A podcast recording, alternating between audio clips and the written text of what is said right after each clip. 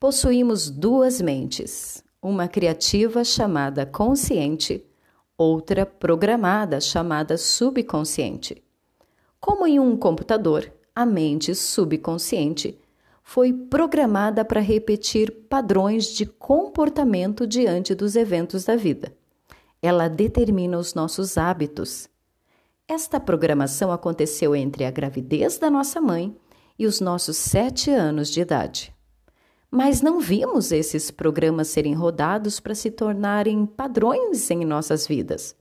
Não estávamos conscientes de nós mesmos. Exatamente. Até os sete anos de idade éramos totalmente governados pelo subconsciente. Ele, na sua compreensão, respondeu de forma emotiva a tudo que experimentamos e criou seus programas como uma forma de defesa. Quando adultos, tornamos-nos vítimas desses programas criados pelo subconsciente. 95% do dia agimos sob o seu domínio.